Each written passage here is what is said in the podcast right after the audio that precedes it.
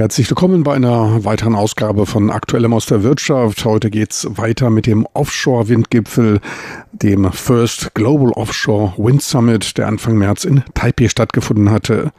Veranstalter des Gipfels war die Non-Profit-Organisation WFO, das World Forum Offshore Wind, welches sich als Interessenvertretung der Offshore-Windbranche versteht und die gesamte Wertekette präsentiert. Das WFO ist mit Experten aus der Offshore-Branche besetzt.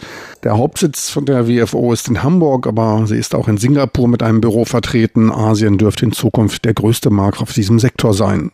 Weltweit installiert und in Betrieb sind bisher 22 Gigawatt an Offshore-Windkapazitäten. Allein 14 Gigawatt wurden davon in den letzten vier Jahren ans Netz geschlossen. Weltweit führend ist dabei Großbritannien mit knapp 8 Gigawatt. Deutschland hat etwa 6,7 Gigawatt installiert. Danach folgt China mit 3,2 Gigawatt. Dänemark, die Niederlande und Belgien haben gut 1 Gigawatt an Offshore-Windkapazitäten. In Schweden, Vietnam, Finnland, Japan, Südkorea, den USA und Irland, da sammelt man zumindest erste Erfahrungen Erfahrungen auf niedrigem Niveau. Damit entfallen zumindest zurzeit Großbritannien, Deutschland und China etwa 80 Prozent der weltweit in Betrieb genommenen Offshore-Windkapazitäten. Betrachtet man die sich zurzeit im Aufbau befindlichen Kapazitäten, ergibt sich ein anderes Bild. Da liegt dann China mit 4,3 Gigawatt deutlich vorn, gefolgt von Großbritannien mit weiteren 2,5 Gigawatt und Deutschland mit knapp einem Gigawatt. In Dänemark sind weitere 600 Megawatt im Aufbau, in den Niederlanden gut 700, Belgien kommt auf etwa 350 Megawatt. Während China Windenergie im Eigenbetrieb vorantreibt und einen geschlossenen Markt darstellt, plant Taiwan bis 2025 insgesamt 5,5 Gigawatt aufzubauen. Die meisten Anlagen befinden sich an der Küste vor Zhanghua und Taichung in der Mitte Taiwans.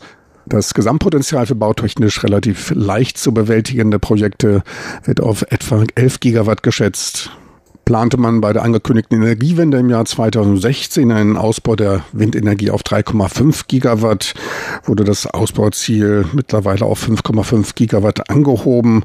Windenergie ist für Taiwan Neuland und daher werden diese Ziele von Brancheninsidern als relativ ambitioniert bezeichnet.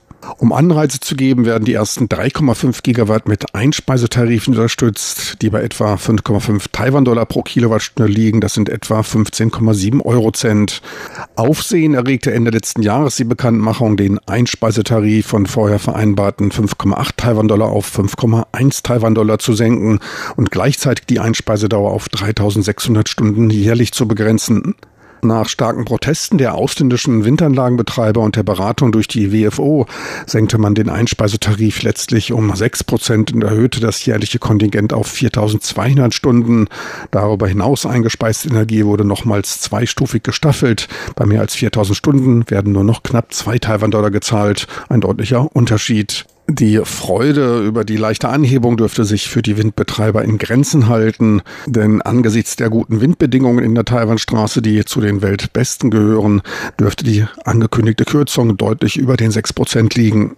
Martin Neubert von Ørsted Offshore mit zwei je 900 Megawatt Großprojekten in Taiwan engagiert, bezeichnete die Kürzung als auch die zeitliche Begrenzung als einen Schritt, der einer optimalen und effizienten Verwendung der Windfarmen zuwiderlaufe. Auch das WFO bezeichnete die zeitliche Begrenzung als innovationsfeindlich, da sie keine Anreize zu einer Verbesserung der Technologie böte.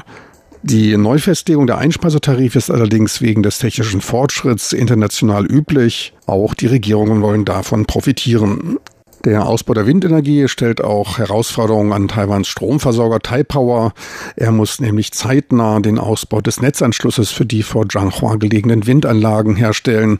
Allein dafür werden laut Taipower schon Investitionen in Höhe von 1,7 Milliarden US-Dollar notwendig. Mit der Offshore-Windenergie, da wächst ein riesiger Markt heran.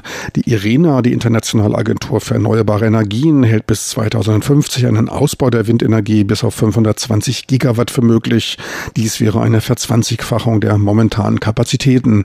Der WFO-Vorsitzende Martin Skieber zeigte sich zuversichtlich zu den Potenzialen der Offshore-Windenergie und lieferte ein anschauliches Beispiel. Eine Meeresfläche mit einem Radius von 500 Kilometern sei ausreichend, um den gesamten Strombedarf der Welt zu decken. Das nur als plastisches Beispiel. Solch ein Kreis entspräche einer Fläche von 785.000 Quadratkilometern. Gebaut werden sollten Anlagen allerdings möglichst in Küstennähe. Das spart Aufbau- und Wartungskosten. Doch die gute Nachricht, die Offshore-Windproduktion wird im Laufe der Zeit billiger. Das Fraunhofer Institut rechnet ab 2030 mit Stromerzeugungskosten von gut 40 Euro pro 1000 Kilowattstunden, also 4 Cent pro Kilowattstunde. Geht man von den Investitionskosten von 3000 Euro pro Kilowattstunde aus, wären bei einem Ausbau von 500 Gigawatt Investitionen von 150 Milliarden Euro notwendig. Am Rande der Konferenz sprach ich mit Suman Nag, dem CCO der indischen Firma Suslon, Mitglied des WFO und bisheriger Onshore-Windbetreiber in Indien, einem vielversprechenden Markt. Auch in Deutschland ist das Unternehmen bereits tätig und in Hamburg und Rostock vertreten. Laut eigenen Angaben Stand 2013 ist das Unternehmen der fünftgrößte Windturbinenhersteller der Welt. Ich wollte von ihm wissen, ob er das erste Mal in Taiwan sei. Yes, my first time on work in Taiwan. I have been here before once on uh, on holiday. It's a beautiful country. Ja, aus beruflichen Gründen bin ich das erste Mal hier in Taiwan. Ich war allerdings auch schon einmal zum Urlaub hier. Taiwan ist ein sehr schönes Land. Diese Konferenz hier dient dazu, die Organisation der WFO in Gang zu bringen, die es ja vorher noch nicht gab, als auch die Bedeutung Taiwans auf der Weltbühne des Offshore-Winds zu zeigen. Ich wurde hier zu diesem ersten Offshore-Gipfel als eines der Gründungsmitglieder mit meiner Firma Suslon eingeladen, um einen Überblick über den großen indischen Offshore-Markt und dessen Entwicklungsmöglichkeiten aufzuzeigen. Indien ist seit kurzem einer der am schnellsten und aufregendsten Märkte für erneuerbare Energien und die Nummer vier der Welt. Historisch wurde der Markt von landbasierten Windanlagen und Solarenergie dominiert. Doch die Regierung in Indien, ein dicht besiedeltes Land, will jetzt nun auch Windenergieanlagen im Offshore-Bereich angehen. Wir sehen dort ein riesiges Potenzial für Offshore-Wind in Indien. Wir sind ein Land mit einer der längsten Küsten. Potenziale sehen wir im Moment an zwei Stellen. Ich möchte jetzt aber noch keine Schätzungen zu dem Gesamtpotenzial an Offshore-Windenergie äußern. Doch es wird ein großes Volumen sein, wie auch immer die Zahl ausfallen wird. Zurzeit zeigen zwei Bundesstaaten in Indien Interesse, einmal im Westen Gujarat und der südliche Bundesstaat Tamil Nadu.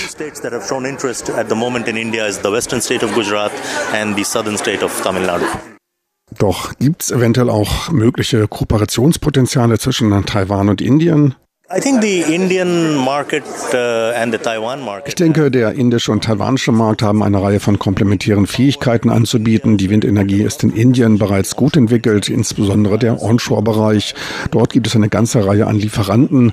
Taiwan wiederum ist führend bei der Stahlverarbeitung, insbesondere deren Ingenieurkenntnisse. Ein Bereich, in dem etliches an Kooperationspotenzial zwischen Lieferanten aus Indien und Taiwan zu entdecken gibt. Betrachtet man den Markt, so ist Taiwan wegen seiner Politikgebung für den Offshore-Bereich Indien um einige Jahre voraus. Doch denke ich, dass die indische Regierung schnell in diesem Markt aufholen wird. Was ist dabei komplexer umzusetzen, die Rahmenbestimmungen festzulegen oder die technischen Herausforderungen?